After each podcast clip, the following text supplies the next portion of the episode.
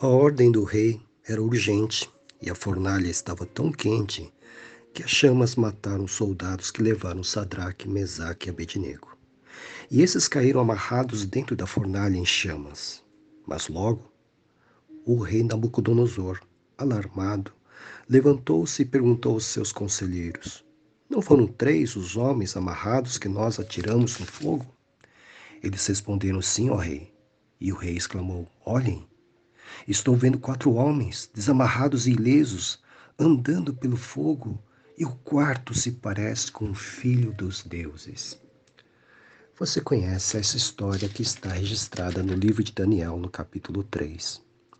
Os três amigos de Daniel, Sadraque, Mesaque e Abednego, eram também governantes na Pérsia e por causa da inveja dos seus inimigos, eles foram lançados uma fornalha, uma fornalha de fogo ardente. Pois bem, apesar de terem sido lançados lá injustamente, o Senhor Deus não os abandonou. Aliás, ele vai se manifestar no meio deles, no meio do fogo. Esse milagre é tão grandioso que o grande rei Nabucodonosor ele vai se aproximar da fornalha e vai enxergar as quatro figuras que estão ali soltas. Nenhum mal haviam sofrido apesar de todo aquele fogo que havia matado inclusive os seus carrascos. E aí então o rei Nabucodonosor se arrepende, porque vê que aqueles três homens, servos de Deus, estavam sendo protegidos pelo Senhor. Muito bem, o que eu quero dizer rapidamente agora? Muitas vezes nós nos encontramos em meio a grandes fornalhas. Nós, algumas vezes, somos lançados de forma injusta por causa da fidelidade ao nome de Deus, porque cremos no Senhor.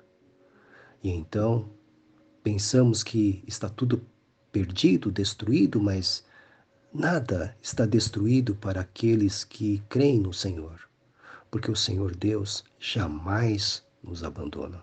Nunca desamparará um filho seu, uma filha sua, mesmo que esteja no meio de uma fornalha de fogo ardente. Ele estará conosco, livrando-nos de todo mal. Por isso, não desanime.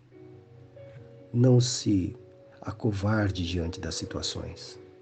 Levante-se, creia, o Senhor está com você mesmo no meio da pior situação da sua vida, Ele está com você para te livrar e te abençoar.